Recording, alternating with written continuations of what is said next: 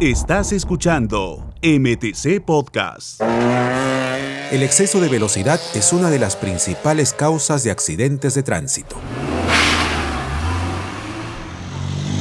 Las velocidades altas están asociadas no solo con mayores probabilidades de accidentes de tránsito, sino que influyen directamente en su gravedad, incrementan los riesgos de lesiones y muerte. Buscamos al director de seguridad vial del MTC, Pedro Olivares, y lo primero que nos entrega es un dato revelador.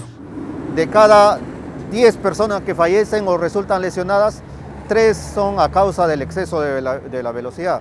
Frente a esta problemática, el Ministerio de Transportes y Comunicaciones impulsa una mejor gestión de velocidades. A través del Decreto Supremo número 025-2021-MTC, se han incluido los siguientes cambios respecto a los límites máximos en zonas urbanas. Calles y girones 30 km por hora, avenidas 50 km por hora. También se han modificado los límites de velocidad en carreteras que cruzan centros poblados. En zonas comerciales 30 km por hora, en zonas residenciales 50 km por hora y en zonas escolares, hospitales 30 km por hora.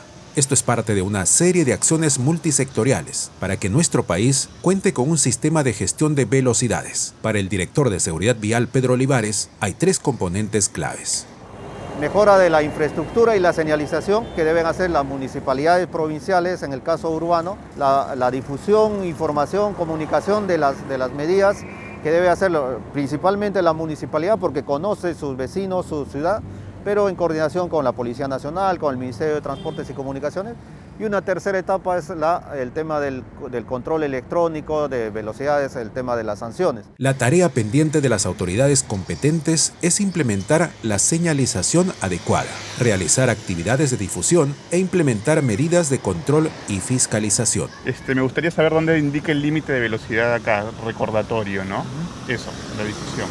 De hecho debe haber más señalización, nada más para que sea más eh, digamos, no perjudique mucho a las personas que desconocen. ¿no? El reto es crear espacios seguros para todos los usuarios, principalmente los más vulnerables, como niños, ciclistas, personas con alguna discapacidad y personas de la tercera edad. Ya lo sabes, conduce con prudencia. Mayor exceso de velocidad, mayor será la multa. De eso y más hablaremos en un próximo episodio de MTC Podcast. Comparte esta información Recuerda que nos puedes seguir en Spotify. Este es un podcast del Ministerio de Transportes y Comunicaciones. Bicentenario del Perú 2024. Siempre con el pueblo. Gobierno del Perú.